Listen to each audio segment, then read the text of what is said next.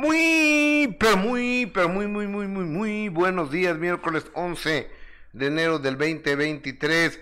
Gracias por estar en Facebook, gracias por estar en YouTube. Jessica Gil, porras, amiga, ¿cómo estás? Muy bien, Gustavo, ¿cómo ya estás? se pueden dar las manos. Ya, y abrazo, ya se puede dar todo, ¿no, Gus? Ya todo, tocho morocho. O sea, de cariño, de amigos. Sí, de eso hablo. De que ya, pues, creo que ya está como más permitido ahorita que nos abracemos cuando nos encontramos a alguien o cuando saludamos o las que somos muy cariñosas que siempre saludamos a nuestros amigos o a nuestras amigas, ya creo que ya lo podemos hacer, Gus. Y eso da muchísimo gusto, como también da muchísimo gusto estar en esta mesa de trabajo, como todos los días, recordándoles por supuesto a toda la gente que a través de YouTube esperamos su like, que es muy importante para nosotros, a través de Facebook, sus corazones y sus estrellas. Y que lo compartan. Exactamente. Oye, ahí ya me marcaron, ya me marcaron de la cabina del genio Lucas y no contesté. Ay, Ay, la baba. ¿Le marco o qué? Pues sí, igual marco. A ver, a ver, voy a esperar tantito. Voy a esperar tantito, ya me están marcando. Mm. Déjame enlazarme a Estados Unidos. Buenos días. Buenos días, Gustavo Adolfo Infante. Amigo, ¿cómo estás? Ya estoy al aire, ya estamos enlazados con MLC Radio 86 estaciones bañando de señal digital la Unión Americana con Alex, el genio Lucas. ¿Cómo estás, amigo? Muy bien, Gustavo Adolfo Infante. Oye, estoy viendo que Carlos Villagrán Kiko habló con ustedes de que se está despidiendo en Phoenix, Arizona, de su personaje de, de Kiko. Exactamente. Bueno, me toca presentarlo este viernes, por ahí voy a estar en Phoenix, Arizona. Fíjate que Carlos Villagrán tiene 87 años de edad, ya, ya no tiene edad de estar inflando los cachetes diciendo, chusma, chusma. Vamos a escuchar lo que Carlos Villagrán, el gran Kiko, nos dice. ¡Atención! Están escuchando el show de Alex, el genio Lucas. Kiko, pero queremos escuchar tus declaraciones radio con la que tengo. Y tener la oportunidad también de poderme valerme por mí mismo para poder ir a, no conozco Europa y quisiera hacer un viajecito por allá con mi señor. Yo creo que me deja todo. Yo creo que eh, va de la mano con Carlos Villagrán. Todos los adultos tenemos un niño dentro. El mío se llama te olvide, ¿eh? Sean felices, por favor. Bueno, nos vemos por allá en Arizona este viernes señor Gustavo Adolfo Infante. Qué, qué bueno, saludos al gran Carlos Villagrán que ha hecho una importante carrera a raíz del personaje de, de un niño consentido vestido de marinerito, hijo de una mamá soltera que era doña Florinda en la vecindad del Chavo, amigo. Oye, y fíjate que sigue el pleito entre Lupillo Rivera y la señora Mayeli Alonso, pues la expareja del cantante Ahora dice que Lupillo le daban celos de su propio hermano de Juan Rivera y así lo dice. Yo creo que ya se está extralimitando la Mayeli, ¿eh? en mi punto de vista. Me escúchala. ¿Por qué me celabas tanto con tu hermano Juan? ¿Por qué? A ver, dime, ¿por qué me celabas tanto con Juan? Porque, porque Juan quedó hasta traumado con eso. Una amiga mía anoche me mandó un mensaje y me dijo que Juan le había escrito Acusar a Mayeli de haberle sido infiel conmigo es una locura. No lo voy a obligar, yo no lo voy a obligar a él a decir que lo que yo dije sí pasó. Tal vez ya eso ya no le gusta, tal vez eso ya le da fe. Uy, si le siguen dando y lo va a ir sacando cada cosa. Fíjate, que, que sí, y, sabes que eh, es que yo creo que no tiene límite esta señora, con todo el respeto, no se dará cuenta que tiene hijos adolescentes que van a llegar a la escuela a ver que hiciste tríos y que tu tío Juan quería con tu mamá, o, sea, imagínate nada más. Yo se lo pregunté, se lo preguntamos a Juan Rivera ayer y ve la, lo que me contestó Juan Rivera. De que mi hermano y Mayeli aclaren esas cosas. ¿Tú no lo sabías? ¿Ande? ¿Tú no lo sabías? Es, es cosa cosa de, de ellos. Eh, eh, es, es, una situación muy vergonzosa que da mucha pena. Claro. Bueno, comenzamos el 2023 como siempre hablando de la familia Rivera y al rato, el día de mañana, de la familia de Silvia Pinal, las dos familias más mm. revoltosas del espectáculo. Me queda absolutamente clara, una Made in eh, California y otra Made in México. Oye amigo, y déjame te digo que la que ahora sí se despachó con la cuchara grande es Shakira con su nueva canción que le está de, totalmente dedicada a Gerard Piqué. Sale esta tarde, pero aquí te va un poco de la letra. Dice, a ti te quedé grande, por eso estás con una igualita que tú. Esto es para que te mortifique, mastica y traga para que no pique. Yo contigo no regreso ni aunque me llores ni me supliques. Entendí que no es culpa mía que te critiquen. Yo solo hago música, perdón, que te salpique. Híjoles, qué fuerte, ¿no? Así o más claro, Gustavo Adolfo Infante. Así o más directo, hermano. Sí, bueno, ya escucharon muchachos, entonces nada de comprometerse con cantantes porque a ellos van a dar y con todo. Exactamente. Alex Tabas con cariños de la Ciudad de México, a MLC Radio, al show más influyente de la mañana en la Unión Americana. Escuchamos a Gustavo Adolfo Infante. Y la última palabra. Un abrazo, hermano. ¡Qué fuerte! ¿Cómo ves? Pero está buena, ¿eh? Ya quiero escucharla. Digo que todo lo que haga, todo lo que diga y todo lo que salga de Shakira lo van a ligar ahorita con, con lo que sucedió con Piqué, ¿estás y de más acuerdo? si pone Piqué. Y más si pone ahora. En esta sí fue más clara al decir Piqué, bueno, sal Piqué. Que se merece todo ese tipo, que le digan hasta de... O sea, supongamos. Es como si alguien escribe una canción y que diga, aunque me eches muchas porras, te me vas a la porra. O sea, que me voy a sentir aludida. No, no, no. tú Por mi apellido. ¿Te sentías aludida tú? Pues si me porté mal con esa persona, igual y sí. Aunque Podría me decir muchas estar este porras, tipo. te me vas a la porra. No, yo sí me sentiría aludida. O sea, pues si me le están cantando a mí. Ah, pues entonces tú qué crees que... Y Piqué lo que puso fue unas caritas eh, de payasos, o sea, no sé qué. O sea, ya qué va a decir. Sí, no, quedó muy mal parado y está todavía, yo creo, eh, sufriendo las consecuencias de su mal actuar, Gustavo. Lo que sí es que Shakira, por ejemplo, pues está sacando todo el provecho del mundo. ¿No? El tema también que hizo con Osuna, que fue el primerito tras su separación con, con Piqué, pues también fue un hitazo ese tema, porque todo iba ligado a que había terminado con, con Piqué. Está recuperando mucho tiempo que dedicó ella a su matrimonio. No me pasan mi termo de café, por favor. Fíjate, es buena onda traer un termo porque Ese lo traigo... ¿Ah, sí? Sí. Entonces, ¿quién sabe dónde? ¿Y el mío? Lo traigo desde las 7 de la mañana, mi termo. ¿Y dónde está Gus? No, si supiera yo. Si supiera dónde. ah, mu- muy bien. No, pues allá afuera está todo. Es que se parecen nuestros termos. Oye, están muy buenos tus termos. Están ¿eh? buenísimos, ¿verdad? Ajá. Sí, yo también tengo el mío con, con mi cafecito. Para ya estas horas ya se antoja el cafecito. Fíjate, lo traigo de las 7 de la mañana, son las 11 y todavía no se enfría. ¿En serio? Sí. ¿Llegas a, ¿Llegaste a las 7?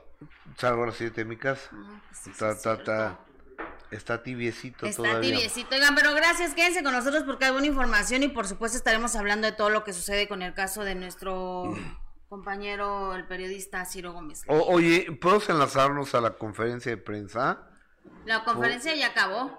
La, la, la conferencia ya acabó. Ya acabó la conferencia, sí, solo dieron obviamente las versiones que, que hay, ¿no? De no se no se tiene todavía bien a bien qué fue por por, cua- por qué razón eh, sufrió este ataque, pero ahorita lo vamos a estar, si quieres Gus, comentando. Mientras tanto nos vamos primero con lo que sucedió la noche de anoche, Gus, con la entrega de los premios eh, Globos de Oro, que obviamente tenemos que hablar y tenemos que aplaudir y tenemos que reconocer al gran Guillermo del Toro, ¿no? Con esta película de Pinocho que logró llevarse este premio, que dicen que es la antesala de los Oscar. Los Así que es. saben de cine. Así es. ¿no? Los, los expertos y los especialistas dicen que es la antesala a los premios Oscar, es decir, que entonces la mayoría de los ganadores del Globo de Oro darán eh, pues esta gran noticia si, si así puede ser para los premios Oscar. Fíjate que la película no es para niños, como No. Del Toro lo dice. Es una película fuerte, es una- cuenta una historia distinta. Es una belleza, es una belleza de- desde el punto de vista artístico. Ujú. La, la historia, cómo está contada, este mucho más apegada a la realidad, no, no un cuento de Disney. Sí, como tú lo dices, no es para niños. No, pero lo que sí es de reconocerse es el trabajo eh, de, visualmente que puedes ver en la película. O sea, es extraordinario lo que hace Guillermo del Toro. Y las historias. Las historias, pero yo, a mí me pareció visualmente algo mágico, Gustavo, impresionante lo que hizo y bueno, pues por eso se lleva el Globo de Oro y por supuesto una de las fotos que más llamó la atención fue ver esos grandes mexicanos eh, acompañando a Guillermo del Toro con precisamente con esos personajes de, de la película eh, ¿Quién es? Es el negro González Iñárritu, Cuarón. Ajá, y, Guillermo del Toro. Y del Toro, tres fregones. O sea, tres mexicanos eh, de los más fregones, Gustavo, no me dejarás mentir, en esta alfombra roja tan importante y ellos compartiendo además con Guillermo del Toro, con, con este personaje y esta serie Pinocho, y aparte que Guillermo del Toro subiera esta fotografía y reconociera y decir qué gran equipo somos, porque la realidad es que son tres mexicanos, tres productores mexicanos que pues que se fueron a, buscar suerte, Gustavo, y ve lo que han logrado con el paso de los años, con la persistencia, con la consistencia, con la con el aferrarse a, triunfar y lo han logrado y lo han hecho de una manera extraordinaria. Mira, cuando voy a hablar en el lenguaje del cine de Estados Unidos, cuando no hay el budget, es decir, el presupuesto, el apoyo, aquí en México lo tienen que ir a buscar a otros lugares. Claro. Y es lo que le pasó a Alejandro González Iñárritu, es lo que le pasó a Alfonso Cuarón y es lo mismo que le pasó a Guillermo del Toro. Así como muchos actores han decidido también, porque venga aquí no está la oportunidad o no, pues, no se hace el cine que, que, muchos quisieran, que también han tenido que buscar oportunidades fuera y una de ellas es Salma Hayek, que también eh, sin duda siempre donde se pare causa polémica y controversia de parte de que es una mujer guapísima. Qué bella, ¿no? Está guapísima y aparte yo veía una entrevista de Salma Hayek donde le preguntaban que, que se hacía, que estaba igualita y ella dijo que absolutamente nada, que no se ha inyectado ni Botox, que no se ha inyectado ácido hialurónico, que no se ha inyectado nada absolutamente A ver, Eso eh, dijo ella. Es esposa de uno de los empresarios de la belleza y la moda más importantes del mundo. Bueno, eso dijo ella, que no, que no se había inyectado hasta ahora voto. Y las boobies le crecieron porque tomó agua en la fuente de Trevi, dijo, ¿no? Ajá, pero eso yo creo lo dijo de broma, ¿no, Gus? O sea, eso no ni ella se lo creyó. Ahora, tú vas a Roma, tú sabes que hay llaves corriendo el agua todo el día. Mañana, tarde y noche, por todo Roma. ¿Y por? Son cientos de millones de litros de agua que se desperdician día a día en Roma. No sé por qué, porque es, agua potable, es agua que baja de las montañas. Entonces están las tomas, entonces tú llenas y... Desperdiciándose. Y, llenas tu, tu botella de agua y es agua potable totalmente. Allá poner, vender botellas de agua no, es negocio. Mira. Compras una para tenerla o te das tu termo Y, lo vas llenando. Qué interesante. No he ido a Roma, pero gracias por, por platicarnos de, Es de las ciudades más hermosas del mundo. Ay, Gustavo, pues es que me cuentas de tantos y tantos lugares que conocer. Que me hace falta tiempo. Hay mucho, y nos falta tiempo y dinero. Y dinero, claro, lo más importante. Pero tenemos vida. Sí. habiendo vida y oportunidad. Ay, sí, aparte no sé, pero como que este año lo empecé así con, con la mejor actitud. De esas que sientes que algo bueno te va a llegar. Totalmente. Totalmente. Pero bueno, regresando. La, actitud es muy importante. Sí, regresando a lo de Salma Hayek, Gus, que decía que se le habían hinchado así de esa manera. La realidad es que pues no, pero ella en una entrevista dijo, porque le preguntaron que cuál era el secreto de, de, su belleza para tener la edad que tiene y para verse así de extraordinaria, y ella dijo que no se había inyectado este botox Salma tiene 54 años que más bien era, digamos, trucos de maquillaje y trucos de peinado que le hacían, ¿no? Que le jalaban, cuando la peinaban le jalaban un poco, eh, le retiraban la piel, entonces hacía que no se le viera tan arrugada la cara. Eso fue lo que dijo. Pero durante la alfombra roja el día de ayer, pues aparte de que llamó la atención por ese vestido que traía y por esas curvas, ¿no? Que ya las conocemos muy bien, siempre Salma Hayek eh, se ha encargado de mostrarlas, llamó mucho la atención lo que traía en la mano. Dedos no, lo que trae agarrar en la mano, que es un pulparindo. Esos tamarindos tan famosos que nos comprábamos en la primaria Gus. Eh, eh, es que te quiero decir que todo ese tipo de cosas, claro, yo compro de eso todavía. todo ese tipo de cosas en Estados Unidos se venden. O sea, se vende en la chaparrita. La gente que nos ve en Estados Unidos no me va a dejar mentir. Uy, qué rica. se vende el gansito marinela. Bueno, el gansito es una empresa mundial. Ajá. Pero se vende el pulparindo, se vende este los cazares, se vende el Pascual Boeing, la chaparrita del naranjo. Todo eso que era lo que comíamos en la, en la primaria. Ajá. Se venden por allá. Ojalá se siguieran vendiendo este tipo de cosas y no el fentanilo, ¿verdad? Ay, no. No la cocaína, no la marihuana. ¿Qué, comercial tan feo eso del fentanilo, ¿verdad? Yo pensé que era una película como de zombies. ¿No la he visto? ¿No la has visto? Ay, no, está horrible. Te, te quiero decir que el fentanilo, con una vez que lo pruebes, te hace adicto para toda tu vida. No, pues no, que se nos alejen esas cosas de... Hay 100 mil americanos muertos, según el presidente Biden, por fentanilo y 320 mil personas afectadas hoy por hoy en la Unión Americana por fentanilo.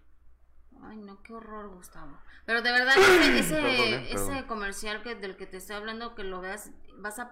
Piensas que es una escena de una película de zombies. Ah, donde hay puro junkies, puro drogadictos. Ajá, que no, o sea, que están completamente perdidos.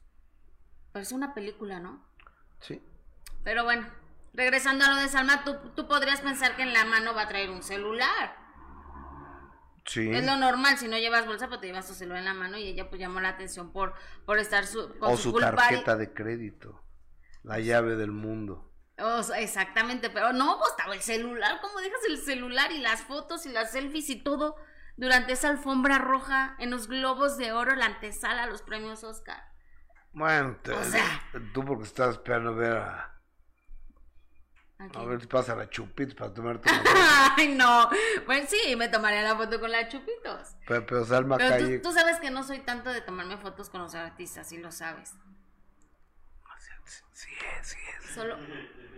No, no. Oh, bueno, pero no importa eso. Ajá. Este... Sí creo que no tiene ni fotos con artistas tienes. Pero... Salma Hayek, bueno, sí... Pero, ¿sabes qué? Yo creo que pues no entiendo por qué tienen pulparina. No, pero pues está chusco, llamó la atención y obviamente a raíz de esto se hicieron muchísimos memes. Como comprenderás, que, la gente pues ya de todo hace... ¿Y tenemos alguno?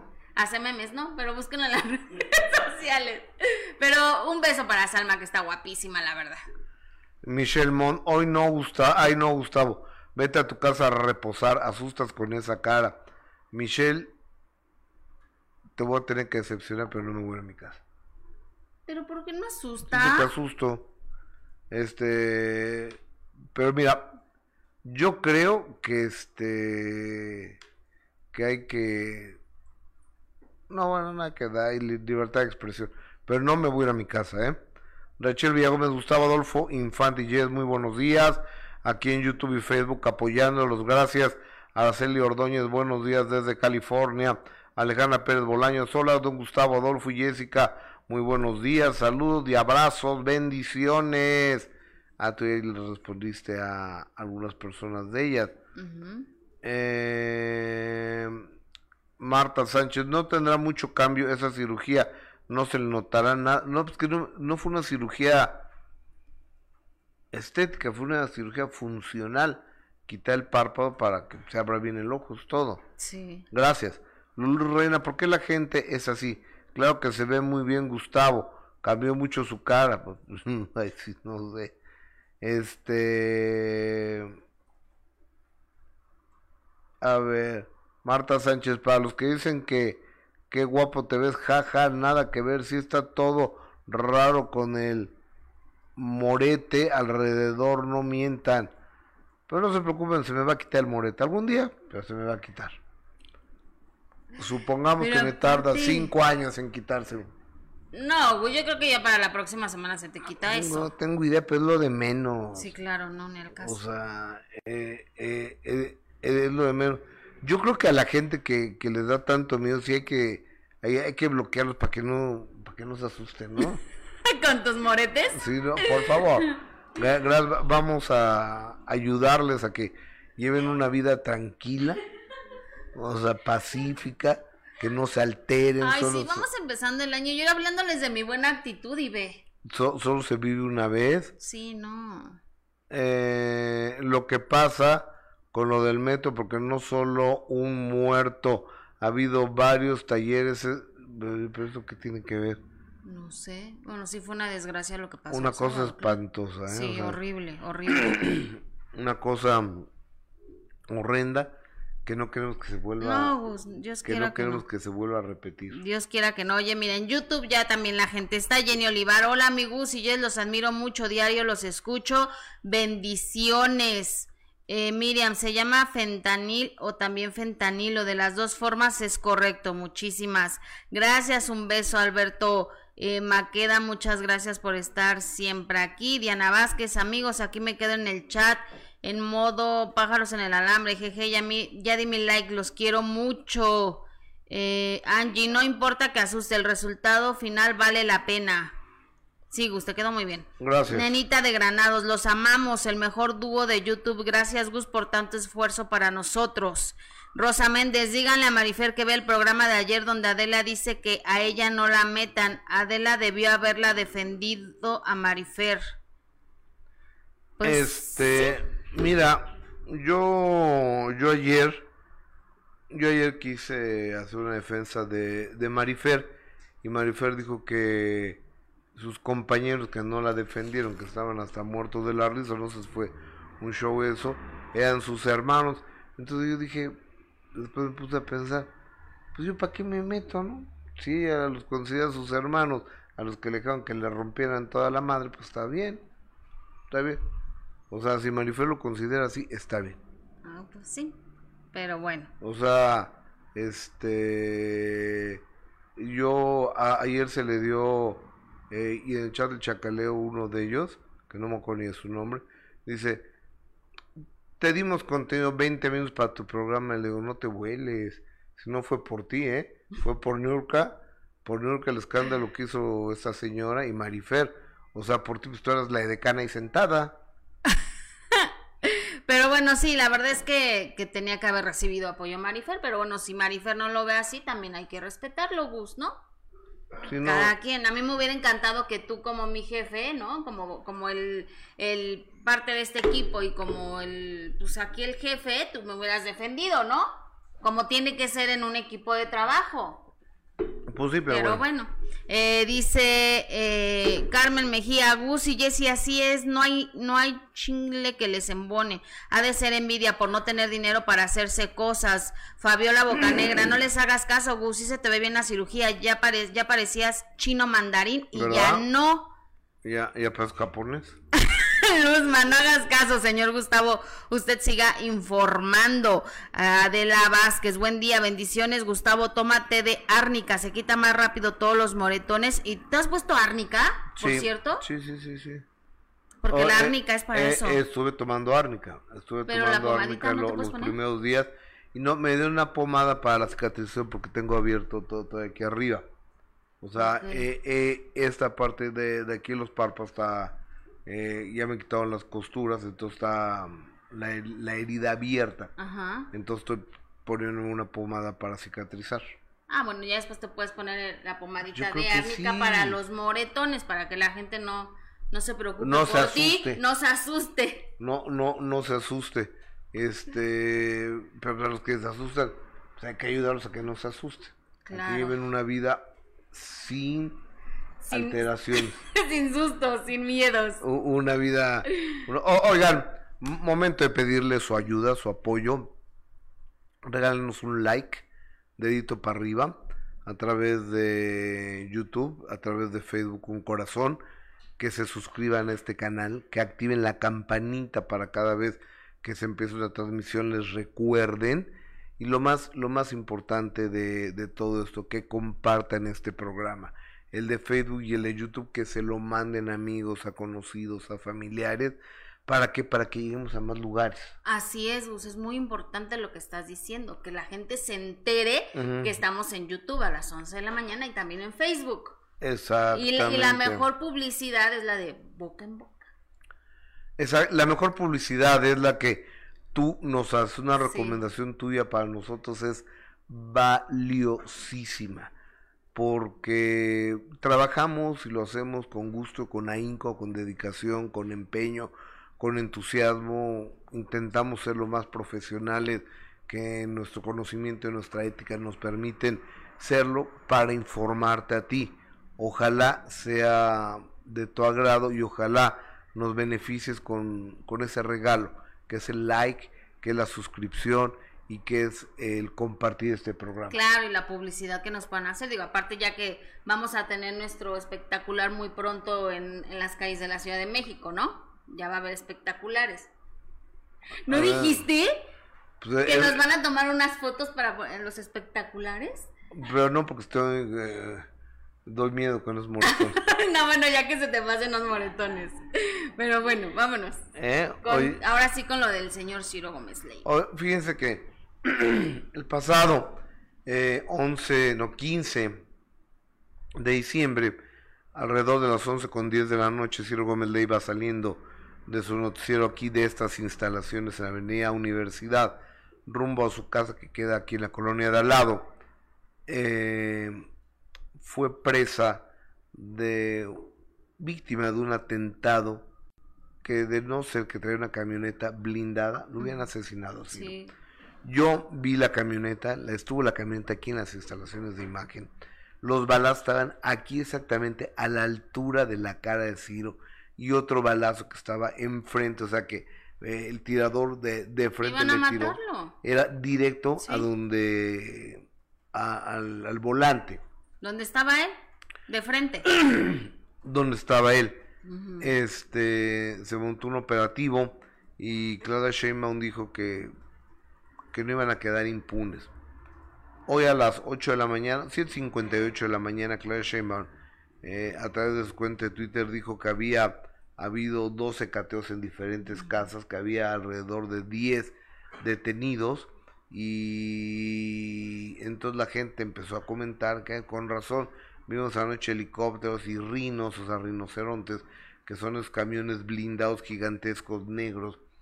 Y, y fue, entiendo que Omar García Harfush, el jefe de la policía, que qué bien lo hace ese señor, o sea, Omar García Harfush. Y la fiscal y, y la señora y la qué guapo señor, la verdad, ¿eh? ¿Quién? Omar García. Ah, no, pues ahí sí no te, no te puedo ayudar. Ahí sí no te puedo ayudar. Igual a su mamá. La señora María Sorte es guapísima. Te mando un beso, María. Sí. Y este, hicieron eh, una descripción detallada de cómo estuvieron los hechos, a qué hora llegaron los fulanos aquí afuera de las instalaciones de imagen, cómo se fueron adelante de Ciro. O sea, ellos lo venían investigando desde hace Es lo que te decía, fíjate, Gus, aparte que ya llevaban varios días siguiéndolo y la importancia siempre de salir, de ir viendo, que uno luego a veces se distrae con el celular y va viendo otras cosas, pero no te das cuenta y no tienes ese cuidado de, de verdad, porque muchos decían es que también eh, recomendaban, por ejemplo, que cambiaras de rutas, que no siempre te fueras por el mismo lugar o que no siempre llegaras de la misma forma, o sea, imagínate llegar a esos extremos para tener un poco de seguridad. Qué miedo, ¿no? tenemos algo de lo que pasó en la conferencia. Vamos primero con, con, Claudia Sheinbaum, la jefa de gobierno de la Ciudad de México, que ella eh, inició la conferencia de prensa y lo hizo de esta manera. Adelante. La Fiscalía General de Justicia de la Ciudad de México y el apoyo del Centro Nacional de Inteligencia fueron detenidas 11 personas relacionadas con el ataque al periodista Ciro Gómez Leiva, perpetrado el 15 de diciembre del 2022.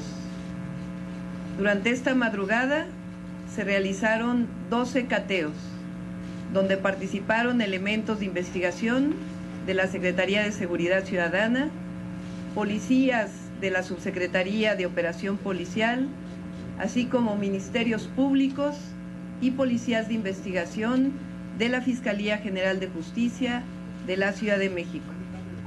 Desde el primer momento del ataque al periodista Ciro Gómez Leiva, instruí al secretario de Seguridad Ciudadana para que se coordinara con la Fiscalía General de Justicia y todos los días revisamos información a través de un seguimiento exhaustivo de la investigación.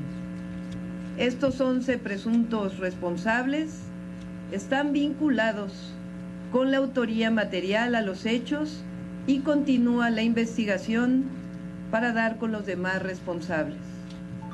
A través de labores de inteligencia, del seguimiento de cámaras del C5, circuitos cerrados de particulares y la colaboración con el Centro Nacional de Inteligencia, se pudo obtener información relevante para poder llegar a estas detenciones. Quiero reconocer ampliamente el trabajo del equipo y todos los elementos que colaboraron con este resultado. Como nos hemos comprometido en este y en otros casos, y ha sido nuestro actuar, la construcción de la paz y la seguridad de la Ciudad de México implica acabar con la impunidad. La ciudadanía puede estar segura de que estamos dedicados en cuerpo y alma para garantizar la seguridad, la paz y el acceso a la justicia. Reitero, tenemos a la mejor policía del país y a la mejor Fiscalía General de Justicia. A continuación, le doy la palabra al secretario de Seguridad Ciudadana, el licenciado Omar García Harfush, para que dé detalles de la investigación y posteriormente a la fiscal general de justicia de la Ciudad de México, a la licenciada Ernestina Godoy, para que pueda dar también el informe por parte de la Fiscalía General de Justicia. Adelante, señor. La Fiscalía. Ok, y, es lo que dice la doctora Clara Sheinbaum. Y, y ahora vean eh, lo detallado del informe de cómo fueron, dónde se estacionaron, a qué hora, el seguimiento que se... No, cuando se quiere, se trabaja bien padre aquí en México. ¿eh? Es lo que me... Yo veía la conferencia en la mañana y decía, o sea, sí se puede agarrar a los malos, ¿no? O sea, sí se saben dónde están. Ahora hay cámaras en todos lados y se da el seguimiento hasta dónde se reunían estos tipos. Claro, claro, claro, claro, claro. Vamos a, escuchar a Omar García Harfush. Tras el ataque armado, Ahí vemos cómo pasa la camioneta de la víctima. Esa es la motocicleta que va dando seguimiento.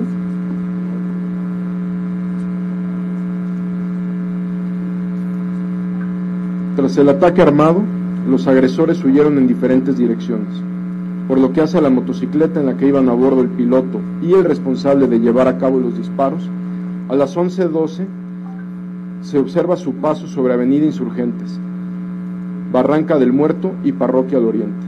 Posteriormente, a las 11.14 de la noche, se registra su paso en Moras y Parroquia en la colonia del Valle Sur, alcaldía Benito Juárez. Durante su traslado, el copiloto es captado arrojando la chamarra que llevaba puesta desde la motocicleta en movimiento. A las 11.15 de la noche, se ve al copiloto bajar de la moto sobre la calle de Parroquia y Eje 3 Sur, continuando la motocicleta su recorrido hasta Avenida 608 en dirección al norte para pasar al perímetro del Estado de México en el municipio de Nezahualcóyotl, donde se pierde de vista. Ahora bien, el tripulante que desciende de la motocicleta, identificado como la persona que efectúa los disparos en contra de la víctima, es captado por las cámaras de seguridad del C5 en calles de la colonia del Valle Sur, donde se le observa caminar por la zona y hace uso de su equipo telefónico, llegando hasta la calle Amores y Eje 8, donde entre las 11.25 y 11.27 de la noche aborda el vehículo Chevrolet Corsa color gris que lo traslada a una unidad, habitacional en la colonia Santanita, en la alcaldía Iztacalco, ingresando a dicha unidad a las 12.05 de la noche. Es importante mencionar que a través de los trabajos de investigación e inteligencia, se conoce que los agresores tuvieron presencia y vigilancia en las inmediaciones de Grupo Imagen, donde trabaja la víctima, los días 6 de diciembre, 10, 11, 12 y 13 de diciembre en horarios de la tarde-noche, principalmente siendo captado en varias ocasiones el vehículo SEAT Ibiza color negro, específicamente afuera de las investigaciones del centro de trabajo de la víctima. Como resultado del seguimiento a este vehículo, se identificó que posterior a la agresión realizó su traslado a la colonia Lorenzo Boturini en la alcaldía Venustiano Carranza, aproximadamente a las 11.35 de la noche, donde a través de diversas técnicas de investigación fue ubicado al interior del estacionamiento de un complejo de departamentos.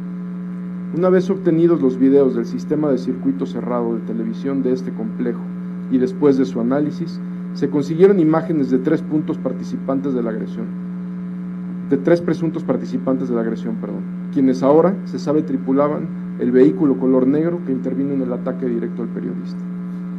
Continuando con el seguimiento de los tripulantes del vehículo Seat Ibiza color negro, en el mismo edificio donde lo estacionan, a la una, uno, a la una de la mañana con un minuto, abordan una camioneta cura color negro que utilizaron para trasladarse a la misma unidad habitacional en la colonia Santanita, en la alcaldía Iztacalco, donde momentos antes habían arribado los tripulantes del vehículo Corsa color gris, llegando aproximadamente a la una con seis minutos. El día 16 de diciembre del 2022, manteniendo una reunión con los otros participantes del ataque, entre ellos la persona que efectúa los disparos en contra del periodista.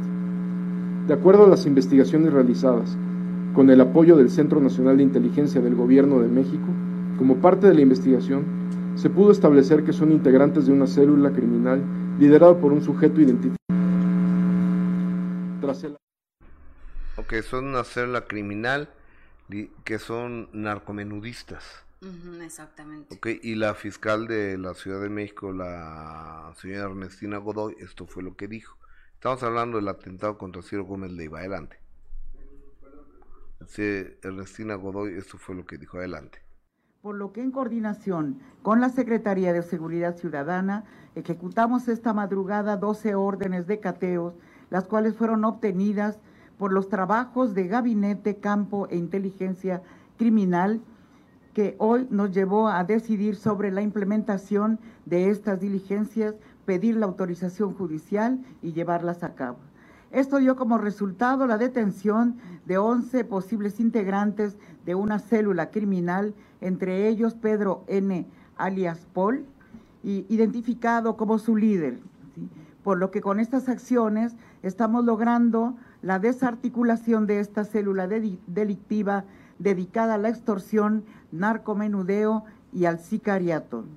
Aunado a ello, durante el cumplimiento de los cateos, se aseguraron siete armas cortas, un cilindro silenciador para arma corta, cuatro armas largas, dos granadas de fragmentación, más de 100 cartuchos, 150 cartuchos útiles de diversos calibres, más de mil dosis de droga, ocho vehículos, uno de ellos es un vehículo blindado, cinco motocicletas, diversos dispositivos electrónicos y de comunicación, documentación diversa y animales exóticos, tres perros lobo, tres perros lobo y un mapache.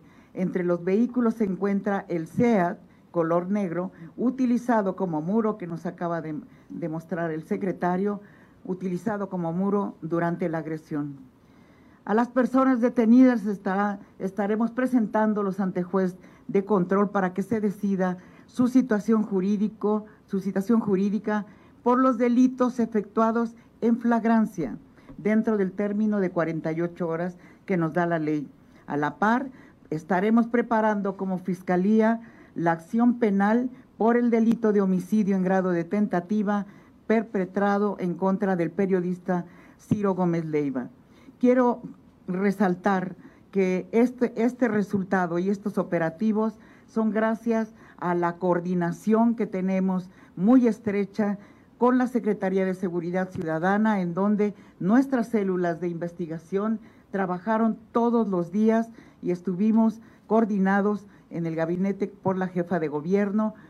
Da, da como resultado estos operativos y serán los jueces quienes en su momento. Es la fiscal de la Ciudad de México, Cristina Godoy, y en este momento nos estamos, estamos marcando a Carlos Jiménez, reporter. Querido Carlitos Jiménez, buenos días, estamos en vivo, hermano, ¿cómo estás? Bien, Gus, buenos días, buenos días a todos los que nos acompañan, saludos a todos por allá. Amigo querido, amigo querido, ¿qué nos puedes decir de esta conferencia de prensa que da la doctora Claudia Sheinbaum, Omar García Harfush y la señora Ernestina Godoy, fiscal de la Ciudad de México, sobre Ciro Gómez Leiva? Eh, es un trabajo que, que, que, hoy termina una primera, una segunda etapa, le podemos llamar así, por parte de la, más que nada de la Secretaría de Seguridad Ciudadana. Sí, es un hecho que, pues que la fiscal tiene que, entrar ahí, que tiene que trabajar, pero la realidad es que quien encabeza todo y dirige toda esta indagatoria es el secretario Omar García Harfush. Claro. Y ellos hacen una investigación, eh, Gus, eh, que parte no solo desde el momento del ataque a, nuestro querido Ciro Gómez Leva, sino desde días atrás. Ellos revisan horas y horas de grabaciones de cámaras de la ciudad y ellos encuentran que los sujetos que atacaron a, a, Ciro lo estuvieron vigilando desde cuando menos dos semanas antes afuera de las instalaciones de Grupo Imagen, estuvieron ahí eh, eh, haciendo labores de vigilancia para saber a qué hora salía, a qué hora llegaba, sus movimientos, con quién iba, y las autoridades empiezan a investigar qué carros utilizaban estos sujetos, empiezan a ver estos sujetos por dónde, por dónde llegaban, por dónde se iban y es así como empiezan a rastrear, además de los sicarios que en ese momento actuaron, a los autos y a los sujetos que estuvieron en otras ocasiones. Eh, y tras todo este tipo de análisis, dan con un domicilio, eh, un domicilio en la zona de Lorenzo Boturini, Ahí encuentran un domicilio que es donde se oculta el carro que específicamente le cerró el paso a Ciro Gómez Leiva el día que lo atacaron. Ellos, a la hora que encuentran el carro, no creas que lo que hacen es, ah, ya encontramos el carro, vamos a llevárnoslo. No, ellos hacen labores de vigilancia en el lugar. En el lugar donde lo estacionaron es un edificio y entonces se ponen a buscar las cámaras de seguridad del edificio, las cámaras de seguridad del elevador del edificio y es cuando empiezan a tener ya los rostros de los sujetos que estaban eh, involucrados en este en este caso. De nueva cuenta no aseguran el carro, incluso ya tienen eh, ubicadas algunas personas, pero no los detienen, sobre todo para seguir el hilo de esta indagatoria, los siguen, hacen seguimientos, hacen una serie de análisis de cámaras, encuentran los lugares donde se reúnen, encuentran los domicilios a los que están yendo, hacen una serie de eh, intervenciones telefónicas, esto autorizado por un juez, los escuchan, saben cómo se están coordinando, qué están planeando, qué están hablando, y es cuando el día de el día de ayer por la tarde se decide que iban a ejecutar esta serie de operativos. Durante la madrugada se hacen eh, 12 cateos, estamos hablando de 12 movilizaciones, te podrás imaginar el gran número de elementos que se usaron por cada cateo, te, puedo decir que se usan cuando menos unos 80 agentes por, cateo, entonces imagínate si estamos hablando de 12 cateos, ¿cuántos elementos? Más de mil más de mil, sí, estamos hablando de helicópteros, policías, vehículos blindados, motocicletas, un, un, un, muy, muy, muy grande operativo encabezado por el secretario durante toda la madrugada, y es como dan con estos 11 sujetos. Son 11 sujetos. Está el sujeto que organizó esta, el ataque, que no es el autor intelectual. Lo que sabemos es que a él lo contrata alguien más que es, alguien que, hasta ahora no ha sido detenido, pero quien organizó el ataque es un sujeto que le dice, que se llama Paul Pedro, que vivía en esta zona donde te comento, en la zona de Lorenzo Boturini, que es miembro de una banda de extorsionadores que se hacían pasar por el cártel Jalisco Nueva Generación, no lo son, pero como ellos, ellos dicen que como el cártel Jalisco está de moda, y que la gente se asusta cuando le dicen que eres del cártel Jalisco. Ellos se hacían pasar por el cártel Jalisco y así extorsionaban a la gente. Ellos, a ellos los contrata alguien y son ellos quienes eh, intentan eh, pues, quitarle la vida a nuestro compañero Ciro Gómez Leiva. Ya están detenidos 11, 11 personas, falta el autor intelectual, pero es un gran avance este que se presenta hoy por parte del secretario Omar García Harfus. Carlos Jiménez, no se sabe por qué querían matar a Ciro, ¿verdad? Fíjate que hasta el momento no, y, y esto no se sabe porque la persona que, que, te comento, este sujeto llamado Paul Pedro, lo primero que les ha dicho es que a él lo contrataron, que él no le dijeron por qué, que simplemente le dijeron que tenía que hacer un trabajo. Él reúne a su grupo de sicarios y extorsionadores y les dice que están contratados para darle a alguien un escarmiento y sin especificar los, los motivos es que les indican que tienen que atacar a Ciro y es como ellos lo planean, lo organizan y lo ejecutan hasta el día que, sucedió esto ahí en, las instalaciones, siguiéndolo desde las instalaciones de ahí de Grupo Imagen. Qué barbaridad, qué, qué, qué buen trabajo de Omar García Harfus, de su equipo, este se puede cuando hay voluntad, se nota que hay profesionalismo en la Secretaría de Seguridad Ciudadana y que García Harfuch es un profesional cuate, ¿no, ma? Digo, ¿no, Carlos? Sí, Sí, por supuesto, sí, te estoy hablando eh, de, un trabajo de muchas horas, muchas horas invertidas. Eh, antes, si, si te lo puedo decir, yo que he estado mucho tiempo en este tipo de, de casos siguiéndolos, había hay ocasiones en las que ven a un involucrado y corren, lo detienen y ya lo presentan. Y esto, por supuesto, hace que todos sus cómplices corran, todos se escondan. En este caso es una, un trabajo en el que hay que tener paciencia, detiene, ven a uno y no lo detienen, es seguirlo y seguirlo para que ese uno los lleve a otro y a más y a más y así será, imagínate que el operativo que te comentaba hoy, 11 detenidos, 12 cateos, estamos hablando de un, mega operativo en distintos puntos de toda la ciudad, es Iztacalco, Venustiano Carranza, Iztapalapa, estamos hablando de puntos totalmente lejanos y todos coordinados para que todos en el mismo instante entren a los domicilios, precisamente para que ni siquiera tengan oportunidad de hablarse por teléfono, ya nos cayeron, ya nos están llegando, todos, todos, de un jalón se los llevan detenidos. Qué, qué, qué, buena coordinación. Oye, amigo, eh, Carlos Jiménez, C4 Jiménez, te tengo que, que preguntar, eh, ¿qué, ¿qué nos tiene o qué hay sobre la polar, ese lugar de Birria en la colonia San Rafael, donde finalmente el jefe de seguridad parece que era otro sicario, ¿no? Sí, es, es que las imágenes del primer del primer hecho se ve claramente y, lamentablemente se ve como una cámara de seguridad capta cómo avientan a este cliente, cómo lo azota contra el piso, él cae, eh, pues literalmente parece un costal al que tiran y ya se está inconsciente y aún así lo sacan y del, del lugar lo dejan morir en la calle. El día de ayer en, mi cuenta que me comentas en arroba C4 Jiménez, di a conocer un otro video de otra situación en el mismo lugar, en el mismo estacionamiento, y otra vez sale ese mismo sujeto, ese sujeto que es el jefe de seguridad que le decían el Seth Gama, se llama el Sergio Gama, él presumía que fue policía judicial en Morelos, que fue custodio, no sabemos si esto era cierto o no, pero él, él haciéndose o diciendo que fue policía, él fue el jefe de seguridad del lugar, y el video que damos a conocer ayer también se ve de nueva cuenta a él, cómo está pateando en el piso, un cliente le está dando de patadas en la cabeza y como bien lo dices, parece un parece más que un jefe de seguridad, parece un golpeador, un sicario y bueno, ahora la fiscalía lo está buscando, ya se les echó a correr sabiendo lo que está metido, pues claro. pues anda oculto, esperemos que pronto pronto le, caiga la autoridad. Eh, ese lugar no vuelve a abrir las puertas, ¿verdad, Carlos Jiménez? Pues mira, ahora por este momento está asegurado por la fiscalía. Habrá que ver si la fiscalía lo libera. Está también clausurado por parte de la alcaldía. La alcaldesa dice que ella no lo va a abrir. Seguramente los dueños van a tratar de meter amparos, de meter recursos legales.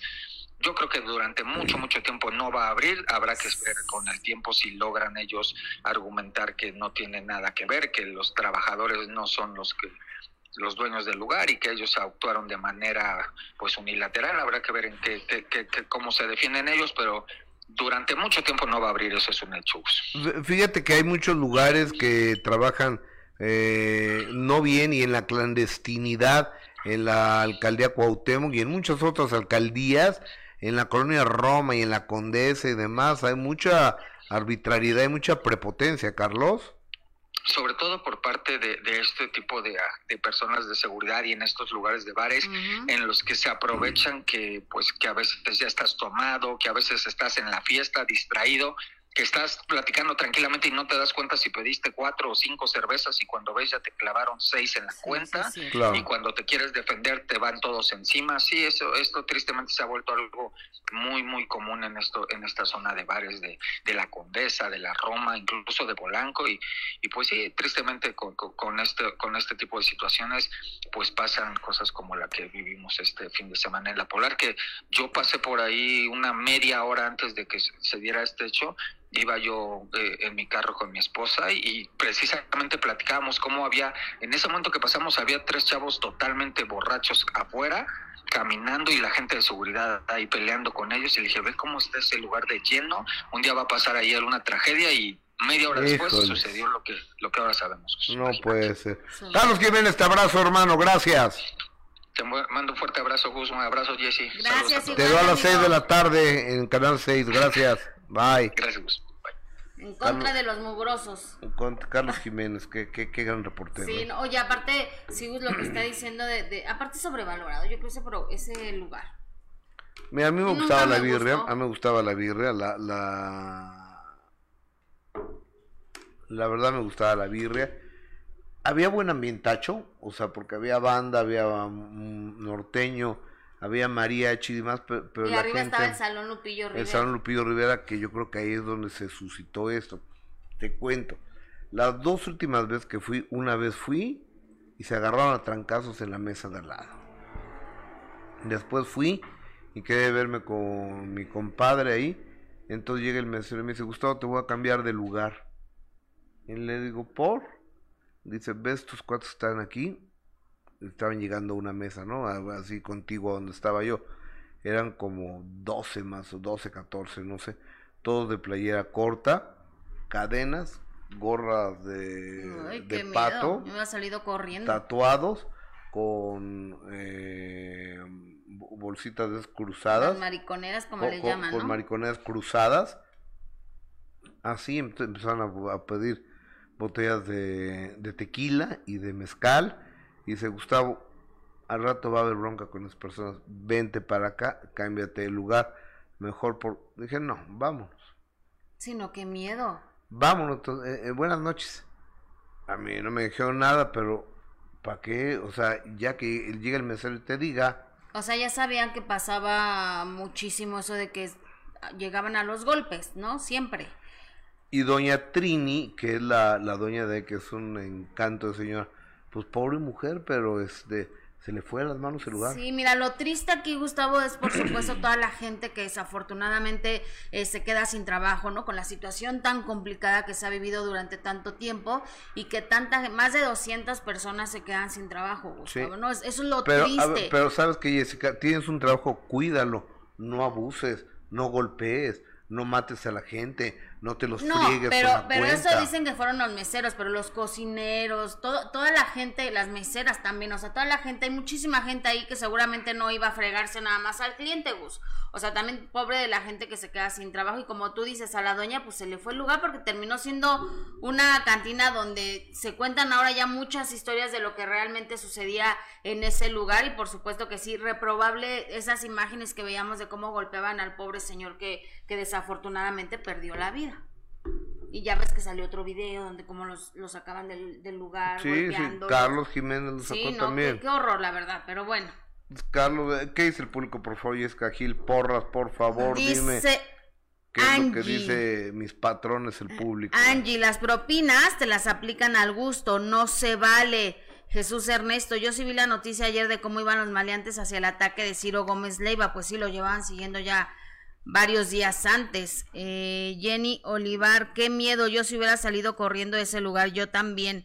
Eh, Guillermina, mi querida Jessie, hoy luce guapísima, muy bien. Pues, gracias, Guillermina, gracias por tu comentario. Eh, Miriam, y al acabar los agarraron o no, ya me perdí en el chisme. Eh, Jesús Ernesto, gracias. Leonor Sendis, la gente es bien grosera, no tienen respeto por las personas. Estoy completamente de acuerdo. Eh, Nan Mireles, hola Gus, te ves muy bien. La verdad es que sí, aparte lleva más de 10 kilos que ya bajó el Gus. Eh, Ivonne Rodríguez, así deberían buscar a todas aquellas personas desaparecidas pónganse a trabajar gobierno por los que pagamos su sueldo, el pueblo de México. Sí, desafortunadamente hay muchos eh, casos que se quedan impunes, que, nunca encuentran a los responsables y por supuesto que sí, también es levantar la voz y que ojalá en todos los casos y en todos los delitos hubiera justicia para todos. Eh, Miriam Gras, pésima Niurka, vulgar, creo que se molestó de que Marifer haya dado una opinión de ella sin pedirle una... No, pues es que imagínate, resulta que no vamos a poder comentar de la señora Niurka sin pedirle su permiso o su autorización, pues no, tampoco. Eh, Leonor Sendis, yo tengo 43 y tengo más arrugas que Salma de 55.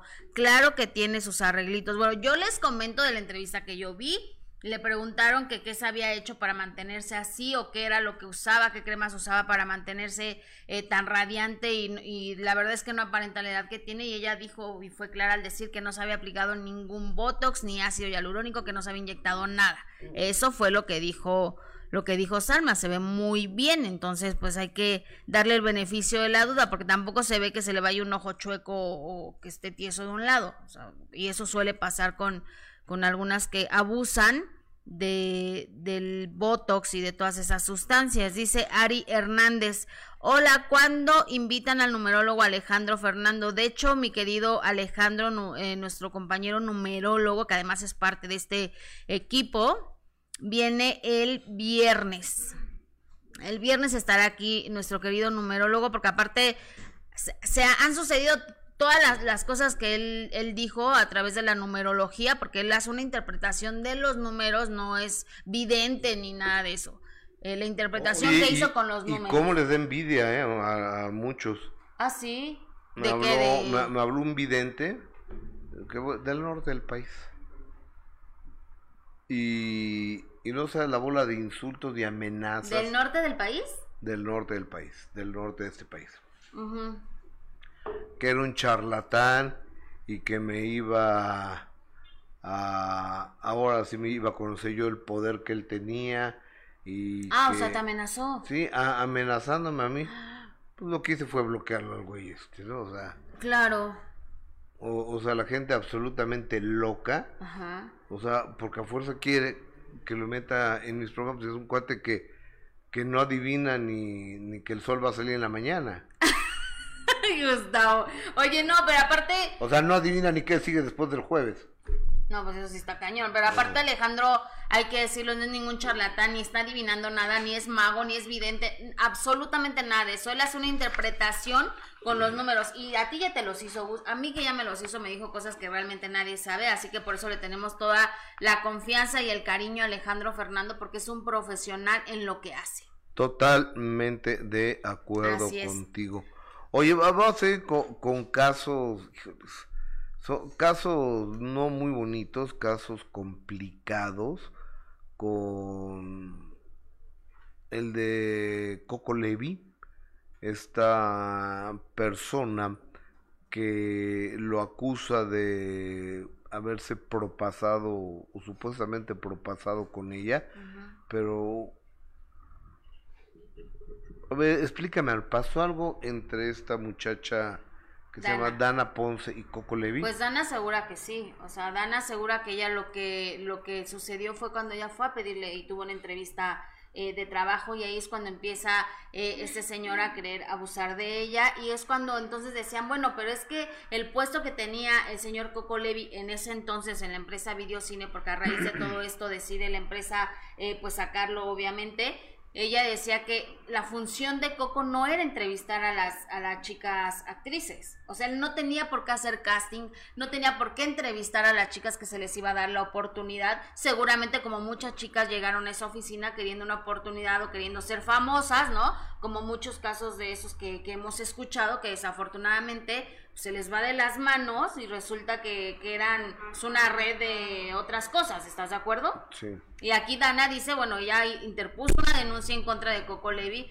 asegurando que fue víctima, que fue víctima eh, de abuso, y, y pues aquí lo que me llama la atención, Gus, es que fue muy atacada Dana Ponce, ¿no? Fue muy criticada. Yo la verdad es que mis respetos para, para Dana Ponce, las autoridades eh, son las que tienen que hacer su trabajo. No podemos eh, hacer un comentario y no podemos decir a quién le creemos o no, porque se está hablando de un delito grave y se está hablando de, un supuesto, ¿no? De un supuesto delito grave y se está hablando también de una mujer que, pues ella asegura que, que así sucedieron las cosas, pero platiqué con Dana Ponce a raíz de esta noticia que se dio a conocer de que supuestamente ya había retirado la demanda en contra de Coco Levi y ella nos dice si esto es verdad. Vamos a escucharla. Eh, que retiraste la denuncia en contra de Coco Levi. Sí, esto fue real. Fue una decisión que tomé porque la ley no está lista para protegernos a nosotras las mujeres y lo siguen defendiendo a ellos y nos ponen a nosotras las trabas. Y la verdad es muy cansado física y emocionalmente y también energéticamente, entonces no estoy dispuesta a seguir peleando contra la pared. Y entonces, ¿qué sigue, Dana? Sabes que el hecho de que, bueno, yo, yo entiendo perfectamente tu postura, pero quizá todo esto que está sucediendo y que llegaste a tu límite, al cansancio, porque además no todos tenemos para pagar abogados que también es, eh, salen carísimos, eh, ¿qué le dices a toda esa gente que podría eh, criticarte ante esta postura que estás teniendo de la denuncia?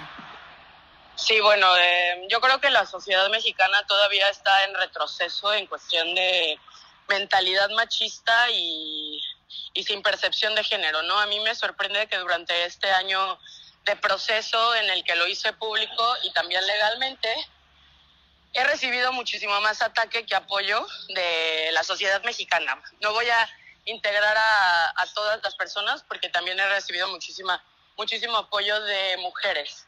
Pero ¿qué pasa? Que los procesos legales son súper cansados desde el momento en el que estás trabajando con abogados.